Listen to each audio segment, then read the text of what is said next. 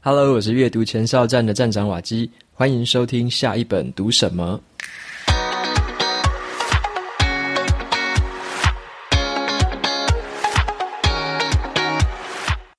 今天我想要和大家介绍的这本书蛮特别的哦，它的书名叫做《快速致富》。好，那像我自己而言，我看到这种书名“快速致富”，我就觉得很蛮蛮怂的嘛。然后，到底我会想要读它吗？其实不一定。我其实看到这种书名，我通常是有一点点排斥的。好，那所以有些朋友可能会觉得说：“诶，瓦基是不是被盗账号啊？怎么会介绍这样的一本书？”OK，那其实。我后来当然有一些原因，我等一下讲。后来我看完这本书之后，我觉得它里面的东西很多地方是非常有用，而且很有帮助。那也给我很多启发，让我的想法有蛮多的调整。所以我觉得这本书我看完之后，我的一个总结，我蛮推荐这本书的。好。那来讲一下，说为什么那时候会想要读这本书？这本书是呃出版社最近出版的时候，他有推荐给我。那我挑这本书的时候，我一开始看，我其实想要跳过它的，但是呢，我还是冷静下来，我想说，好吧，既然这本书看起来就是出版社给我的这个介绍词里面还不错，所以我就后来我就上网去看，说这本书在外国的评价到底是怎么样。好，那我就这个好奇心嘛，那我就开始去亚马逊，然后也去这个书评网站 Goodreads 上面去看。结果我发现说，在这个网站上面，它的评价其实蛮高的，大概四点三到四点四颗星。那通常来说，在这个书评网站上面啊，大概四分以上就是很不错的书了。那这本书这个名字这么怂，竟然还可以得到四点四分，到底是什么原因？我就再往下看一些其他人的评论。那大家的评论呢，大部分就是这样子哦。就说这个并不是一本普通的理财书，然后还有人说哦，这本书改变了他的生命，还有人说这本书让他脑洞大开，让他深受启发，然后就讲的是一些这样子正面的一些评价。那当然也有一些负面的评价啊，例如说有些人就说这本书讲的好像是关于创业，并不是关于呃投资或者说理财，他讲的不是传统的投资理财。好，那这些人会给他负评。OK，所以。我就看完之后，我就稍微发现说，诶，这个书评有一点两极，可是好评占大多数。那我就觉得说，那这本书我会蛮有兴趣来读读看的，所以我最后就决定给这本书一个机会了。呃，这本书的作者呢，他名字叫做 MJ DeMarco，他已经是一个半退休的，算是企业家，也是一个投资人，算是半退休了。那他其实是在这个年轻的时候就白手起家。然后他就走上这个算是数位产业的这种创业的路线，OK，那比较偏这种软体的公司哦，网络软体的公司。那他这个创业的时候呢，先把这个公司营运到可以做到数百万美元的这个营收，然后用数百万美元把公司卖掉。然后最后呢，他这个在这个景气不好的时候，这家公司他本身又经营不善，结果他又趁着低价的时候，又把自己的公司再买回来，OK，那买回来又让他继续成长，又继续经营。成长到后来又变成破千万的公司，然后他又最后又把这个破千万的公司又把它卖掉，所以他简直是在这个三十多岁的这个时候，他就已经拥有了破千万美元的这种资产，那那个时候达成了财富自由。所以他发现了这样子的一条道路，他发现了他这样子的一个路径，其实是非常不同于平常人所谓的说我们要去就业啊，然后慢慢的存款啊，然后慢慢的等退休，那他是非常不同于以往我们常常听到这种道路。那他就是想要透过这本书来告诉我们说，其实理财或者说所谓的财富是有不同的路线、不同的跑道。那这样子的不同的路线会带你的人生走向不同的方向，然后用不同的速度来达到你原本的财富目标。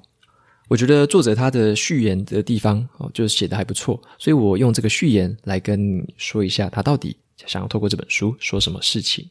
他说呢，致富其实是有捷径的。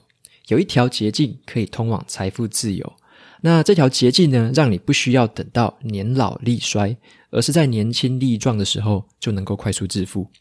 他说没有错，你不必向平庸认命，你可以享受富裕，提早四十年退休，过着大多数人无力负担的生活。但是很可惜的是呢，这条捷径有一个很巧妙的伪装，平常人是很难以看见的。因此呢，你没有走捷径。却麻痹地走上通往平庸的道路，跟大家一样，生活衣食无缺，可是却黯淡无光。遵循着专门为了沉睡大众打造的这种财务规划，还因为工作繁重而牺牲了你原本美好的梦想，只剩下索然无味的期待。那么是什么样的路叫做传统路线呢？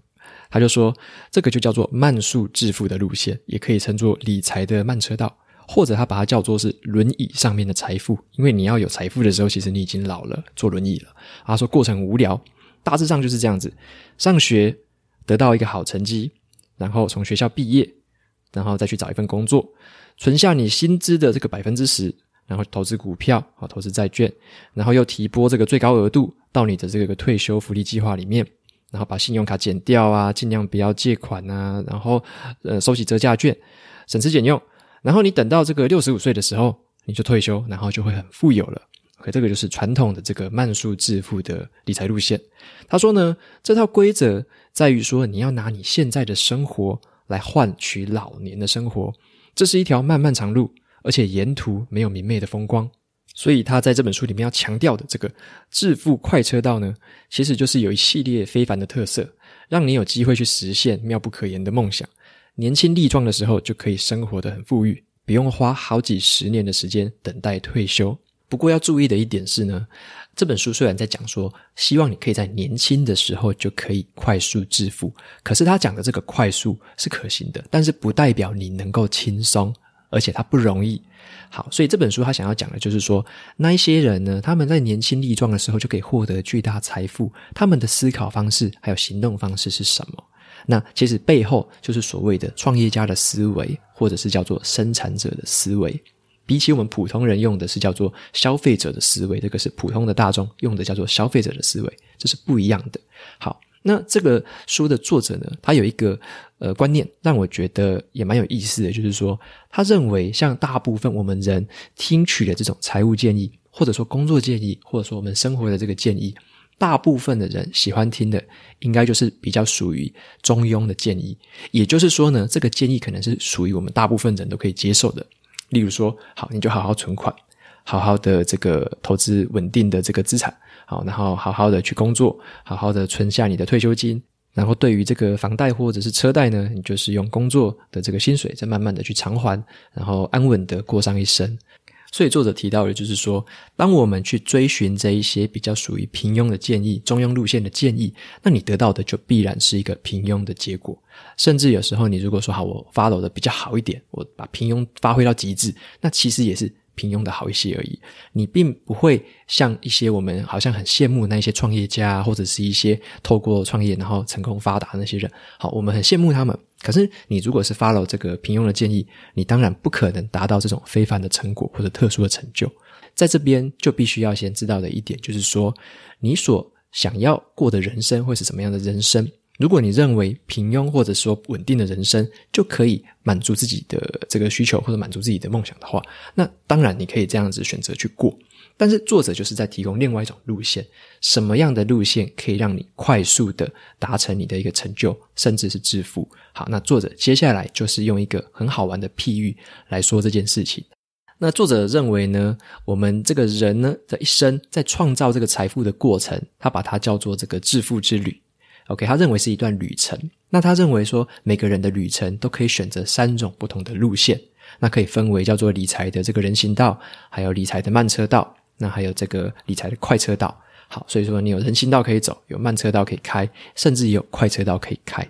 所以，当他把这个人哦譬喻成这个一台车子开在这个致富之旅的这个路上的时候呢，其实就你就可以把它想成是好，你可以开这三种路线嘛，你可以自己选择。那你也可以选择，假设你自己是车辆的话，你要怎么保养自己？保养自己就包含说，像车子你要保养汽油啊、机油跟引擎之类的。那如果是你要保养自己，你就要知道说你怎么运用你的时间。你怎么样建立你学习的方式？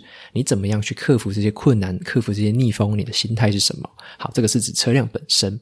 那当然也有所谓你开车的道路，道路指的就是说，嗯，如果说像你是喜欢用就业的方式来达成你的财务目标，那这个就是常见的就业模式。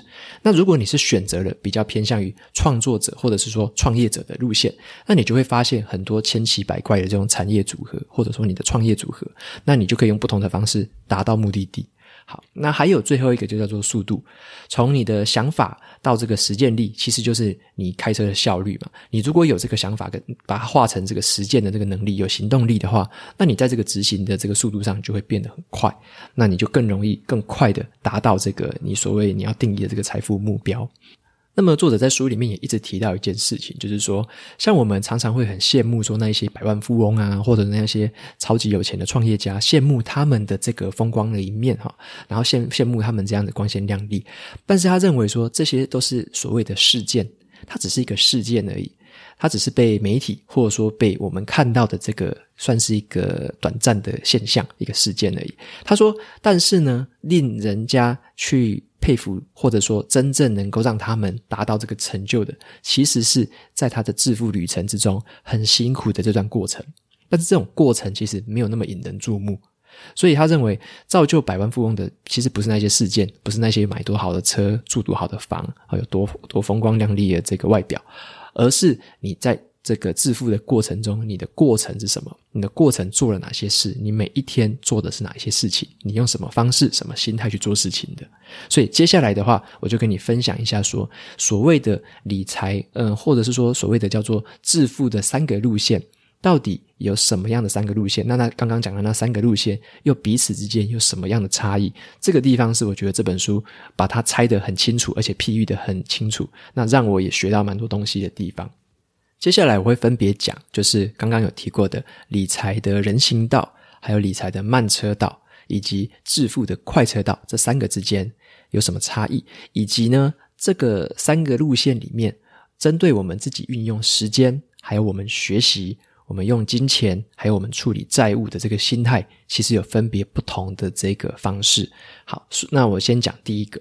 第一个就是说，如果你是理财人行道的心态，你用时间的方式会是什么？你用的时间的方式变成说，好像是过一天算一天，每一天就是用你的时间去换取金钱，去换取工资。那这个就是漫无目的的嘛，漫无目的的使用时间。那么，如果是我们比较普通的听到的这个理财慢车道的建议会是什么？慢车道的建议就会是，你就认真的就业，然后一直就业直到你的退休。而且你要退休之后，你要拉长一段时间之后，你退休之后才有钱嘛，资产才会成长。所以你是用你的生活、你的时间在换取这一个累积财富的过程。好，那在这个开在这个致富快车道的人，他们是怎么想的？他们怎么运用时间的？他是完全把握每一分每一刻，在打造自己的事业。他把这个用他的这个赚到的金钱，再去换取他的时间。他认为时间是最重要的一件事情，时间甚至是比金钱还要重要的事情。因为金钱你可以再赚，但是时间你失去了就没有了。所以他们是把握每一分每一刻在打造事业，所以他们才有机会在年轻的时候达到更高的成就，或者说达到更多的财富。那这个是用时间的这个方式彼此不同。接下来呢，对于学习这件事情，三条路线的人，他学习的方式也不一样。像是走在理财人行道的人，一般来说，他可能会认为，就是在这个学校毕业的那一刻，学习就停止了。我从学校毕业，我就已经学完了嘛，我就出社会开始可以工作。这种人会很忽略学习真正的价值，完全掌握不到。他认为学习就只是学校学好就好了，出来我就。继续做，我原本有什么技能，我就做什么事情。好，那这个是理财人行道，他走得最慢。再来第二个是这个理财慢车道的人，他会怎么做？这也是我们常听到的嘛。要提升自己，我学习就是为了提升自己。提升自己的目标是什么？提升自己原来是要为了争取更高的薪资，对不对？我们会觉得说，好像我学习让我的自己技能提升了，我就可以去赚取更多的薪资。好，那这个是在。呃，理财慢车道的人上会这样想，因为他想的还是终究还是就业这件事情。好，那再来的话，第三种路线，致富的快车道，开在快车道上面的人，他怎么想？他认为学习是什么事情？认为学习是用来学习技能，那一些技能是为了用来发展自己的事业，用来发展长远事业、提升长远事业价值的事情。所以他的学习是用来提升事业本身。当然，他在过程中也会提升自己，但是他提升自己的真正目标是提升他的事业，让他事业发展得更好、更大，那提高事业的价值。所以，针对学习这件事情，慢车道跟快车道就有这样的差别。那再来的话是对待这个金钱的方式，理财人行道的人会怎么想？好，人行道的人会想说，其实用钱啊，只要我买得起就好了。我缺乏这些财务规划，我不想要想太远，不想要想太多，我只要现在买得起就好了。现在有什么东西，我只要我现在的薪水可以买得起，甚至有时候还会去用信用卡、信用卡去的那个借钱，然后再继续买、继续买。好，那这样子是人行道的一个做法。所以大部分的人我们会走到呃理财的慢车道。慢车道的话会怎么想？我们会认为说，好，金钱是有限制的，金钱很珍贵，必须要很节制，每一分钱都要省下来。好，而且呢，我们对金钱也认为说，金钱如果说你用适当的投资嘛，有些人可能是定存，有些人可能是投资股票或投资其他的产品，这个是可以靠复利效应慢慢成长的嘛。随着时间累积，我的这个钱就会慢慢的成长，这是我们对待金钱大部分人想的方式。所以你会听到很多的存股啊，或者说什么存利息啊，然后怎样的。那这样子的话，好像我们可以存存存，存个二十年、三十年甚至四十年。好，到我六十岁之后。我就可以拥有一笔为数可观的财富。好，这是理财慢车道的人的想法。那理财这个呃致富快车道的人，在快车道的人上怎么想呢？那快车道的人对待金钱的方式，他的心态是这样子的：他认为金钱是无限的，时间才是有限的。OK，因为金钱可以再赚就有，但是时间是你失去就不会回来了。所以他们刚刚有提过，他对待时间的方式是把握时间嘛。好，那金钱的话呢，是用来做什么？它是利用事业来快速增长自己的金钱。它并不是靠就业哦，因为就业你得到的加薪程度可能是每一年三 percent 或者是五 percent，慢慢的加薪，甚至跳槽可能会再高一点。但是理财快车道的人，他们想的是让自己的企业持续的增长，持续的扩大，利用事业来让金钱加速。所以他们的想法是让这个事业为主，那用事业来冲刺金钱。OK，那最后一个是我对待债务的这个方式。对待债务呢，在走在人行道上面的人，其实就真的还蛮惨的。他会认为说，只要我还得起就好，像刚刚讲的信用卡，我只要我还得起就好了，下个月还还得起就可以了。那我用这个我的劳力跟用我的时间，好好的工作去偿还这些钱，不就好了吗？OK，这是人行道的想法，所以他会走得最慢。好，那再来第二个的话是慢车道的人怎么想？他会认为说，这个债务其实就是用来买买房嘛，或者有时候用来买车嘛。那呃，买房买车我就尽量也不要买太 over 的，我只要买我负担得起就好了。所以我可以靠我的工作慢慢的去偿还这些贷款。这个是我对待债务的方式。那对于其他的债务呢，我就尽量的避免，可以不要借就不要借。当然是不错的想法。那这个是慢车道上的人可以这么想。但是呢，另外最后第三个，开在这个快车道上面的人，他们怎么对待债务？他们对待债务的方式，当然也是会避免一些不必要的开销、不必要的借贷。但他如果真的有需要用到债务的时候，他所针对的是他事业本身。他的债务是让他事业本身可以去增值、可以去升值的，投资到他的事业里面的事情。所以他的债务是这样子的去处理。所以这三种不同路线的人，可以刚刚看到，在时间、在学习、在金钱、在债务上面，其实有着截然不同的心态。所以，像刚刚那样的分享，可能会跟你传统的认知会有一点差异，对不对？像我们大部分人接受到的，就是你理财慢车道这种想法，比较稳健嘛，比较稳定，而且是大部分的人都会采取的做法。我们大部分想要听的就是这种建议。那听从这个建议，其实就是所谓的相对于所谓的快车道，当然你就是所谓的慢车道嘛，比较慢一点。那难道这个方式错了吗？你会觉得说，诶，这个方式难道不好吗？我现在这样做不是也过得蛮舒服的，或蛮稳定的，风险没有这么大吧？那作者呢，他其实就很算是很直接的吧，对于这个慢车道的这个方式，他就觉得有很多批评呢，他就会一直念一直念。好，他怎么念呢？他说，理财慢车道其实是给接受平庸的人的一场谎言。为什么他这么说？他说理财慢车道有一个很傲慢的假设，他假设着是你一直健康的活着，而且永远都会有正常的工作和收入。但是很可惜的是，等到你年老买得起兰宝接尼的时候，你才会发现行李箱其实塞不下你的轮椅。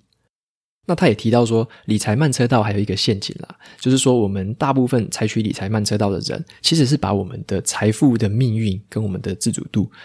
其实是托付给了某一家公司或者是股票的市场，因为我们的心态会变成是这样：希望我不要被公司解雇，希望我的股票会反弹回升，好，希望我可以获得升迁，希望我的工时啊不要被缩减啊，希望公司不要破产。他说，真正的财务规划呢，或者说你的致富规划，其实是你要有主动权，你要可以掌握财务中的这些任何变因，而不是单纯的依靠这个希望的计划。因为刚刚我们讲的都是希望嘛。他说：“希望其实不是理财计划，所以你可以发现说，像我们如果是单纯的这个跟随这个理财慢车道的这个建议，其实你大部分的这个自主权是掌握在别人手中的，而不是自己的。那这样子的话，其实就是跟着大众的这个步调走，跟着大众的财富走，所以是比较偏向于平庸跟中庸的一个做法。所以你如果是要走在这个致富快车道上面的人，你要就要有不平凡的这个信念，OK？因为你想要不平凡的财富嘛，你的想法就要有所不同，跟普通人、跟大众要有所不同。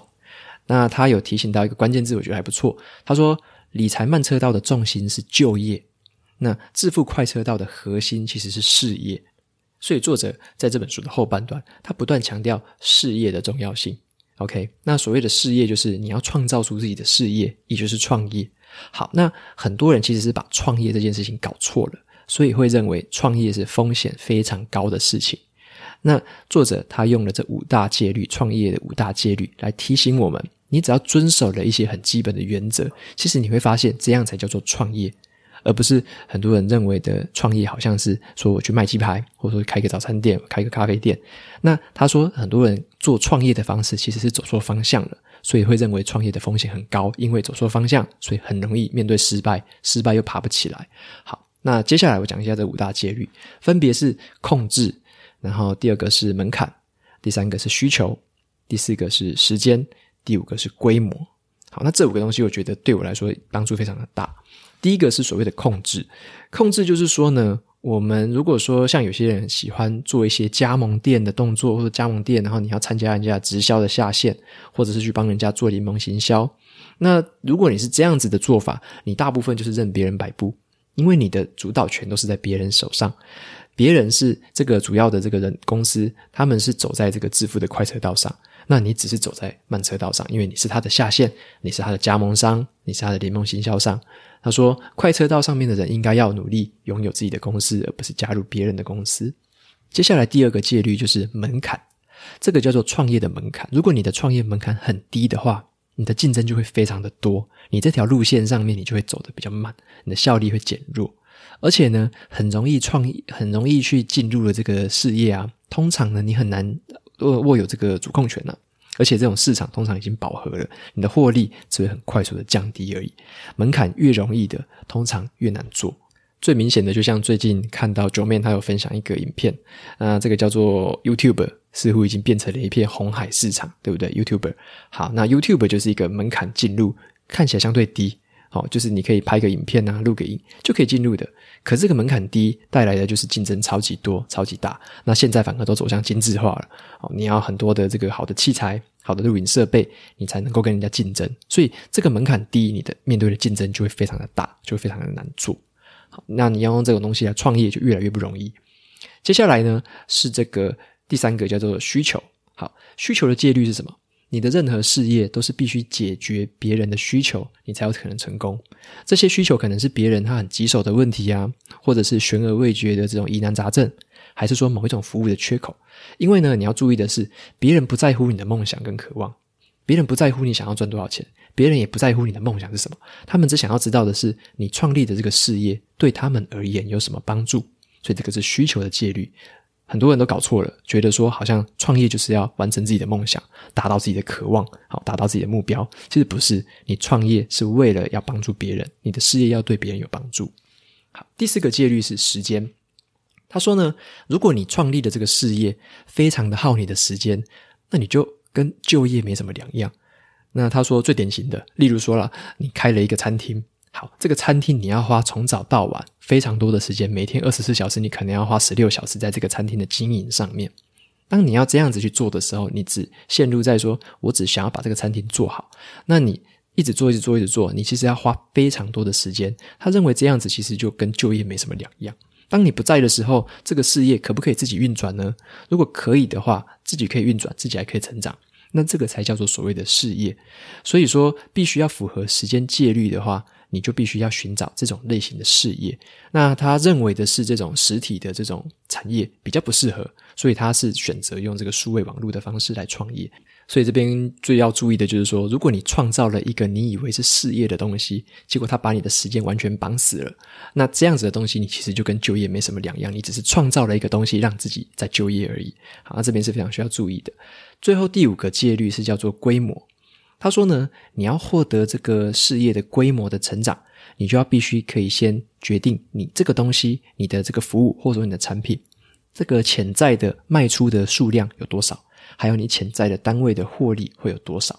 像他就蛮喜欢用咖啡店举例子的，为什么呢？他说咖啡店一天最多最多了不起可以卖多少杯咖啡呢？好，那你可以可以算个一百杯好了。那一百杯可以卖多少钱呢？好，每一杯大概就一百块，卖贵一点两百块。那这样的事业，你说可能当然也可以做得还不错啦，一天可能也好几万的这个收入。可是呢，最好最好大概就这样子吧，并没办法像说他认为的规模其实是什么规模？你一天可以卖出的东西是无限制的。像是网络的事业，它可以卖出的东西是无限制的，只要你可以让它持续的成长，那你卖出每一个产品的这个边际成本就会是非常低的，而且可以卖出的非常的大量。那这样子的一个思维，就比较容易让你可以朝他原本说的快车道、快速致富的这个路线前进。那么以上呢，就是这五个创业戒律的分享。这个分享我觉得是非常不错，书里面有更多更多的琢磨，这个地方我觉得是算是这本书的黄金所在了。因为我自己像我自己经营这个社群媒体，然后后来开 Podcast 经营部落格，那我发现其中有很多道理是很适用、很通用的。那也让我开始知道说，哦，原本我在做的事情有哪一些算是走在还不错的路线上面，那有哪些可能是走歪了，所以这个让我可以自己再做一些调整跟改变。最后，我就总结一下这本书给我的感觉啦，就是在读这本书的过程中呢，因为它跟传统的这种投资理财书差很多，那它让我在脑袋里面有很多的思绪啊，就是让我有很多的冲击。因为作者他的讲话的方式就是很直接，那有时候就带了一点调侃，然后开你玩笑，甚至是会批评其他的作者，批评其他的那些所谓的理财大师，给出传统建议的理财大师，他会批评那些人。好，那当然他是希望透过这种方式来让你有更不一样的思维。OK，所以他这本书在强调的就是说，好，你的这个黄金岁月其实是你年轻力壮的时候。他希望你要知道，其实有这一种路线是可以让你在年轻力壮的时候达到你所目标。或者是你梦想中的这种财务的一个程度，而不是依赖这种传统比较慢速的这种致富路线，等到你年老的时候才会拥有财富。所以，如果你想要采取比较不同的路线的走向的话，如果你自己对于你的财富目标是有跟人家不同的想法、不同的见解，我觉得这本书会蛮适合你的，它可以提供你很多不同的看法。那么我在分享这本书的文字版书评的时候，其实有一个读者他有留言，他就问说：“诶，瓦基，你看完这本书之后，决定开始创业了吗？”好，你知道我的回答是什么吗？我的回答是告诉他说：“因为就像刚刚有讲的，创业它不是一个事件，它是一个过程。那我对它有一个我觉得更不错的定义是说，创业其实是什么？创业我认为是生活的方式。”创业也是利用时间的方式，它是你每一天怎么过的？你是用创业家的心态在生活吗？你是用创业家的心态在利用时间、在利用金钱、在学习吗？如果你是这样子的去持之以恒的这样子做，你的每一天都是这样过的，那你可以称得上一个创业家，因为你是在享受这样的过程，而不是说，嗯，创业并不是说我可能开了一个公司，这个时间点就叫做我创业了。或者说我真的去弄了一个什么店面，还是干嘛？这个叫做创业，并不是。创业是你每一天你对待你生活的方式，你是不是用创业的心态在过生活？你是不是用创业的心态在累积自己的能量，在累积自己的实力或累积自己的资产？如果你是用这个方式在生活，我认为这样子的一个生活就叫做创业家。所以我当然会认为说，以我自己现在的生活态度跟生活方式而言，我所做的事情，我所利用时间的方式。我可以称自己叫做一个创业家，我走在这个过程上，而且这个旅途上的风景非常非常的特别，非常有意思。之后如果有机会的话，当然也会再持续的跟大家分享一下我这一路走来的一些经验跟学到的东西，还有看到的事情。好，我觉得非常的值得分享，也非常的好玩。OK，那最后的话，当然照惯例来念一下 Apple Podcast 上面的五星评论。这个评论的读者，他的名字叫做耳朵恋爱，好，有一个耳朵的图案，耳朵恋爱。他说很棒，看过的书再听是复习，那新的书呢是推荐，口条很好，少数节目没有用两倍速播放。非常感谢这位读者的留言哦，你没有用两倍速播放，应该是我讲的速度是不是有点偏快？说不定。好，那么也没关系。我自己听的话，大概我听其他 podcast，像是科技导读之类的，我大概都是用一点二五倍速听，听的还算习惯了。那你用两倍速听其他的 podcast 也是蛮强的。OK，很感谢你，很感谢你的留言还有评论，谢谢你。OK，今天的节目到这边进到了尾声。如果你喜欢今天的内容，我分享的东西对你也有所帮助，欢迎追踪下一本读什么，也到 Apple Podcasts 上面帮我留下五星评论，推荐给其他有需要的读者。我每周呢也会在阅读前哨站的部落格，还有 FB 粉砖上面分享一篇读书心得。喜欢文字版的朋友，不要忘了去追踪，还有订阅我的电子报，这是对我最好的支持。好的，下一本读什么？我们下次见，拜拜。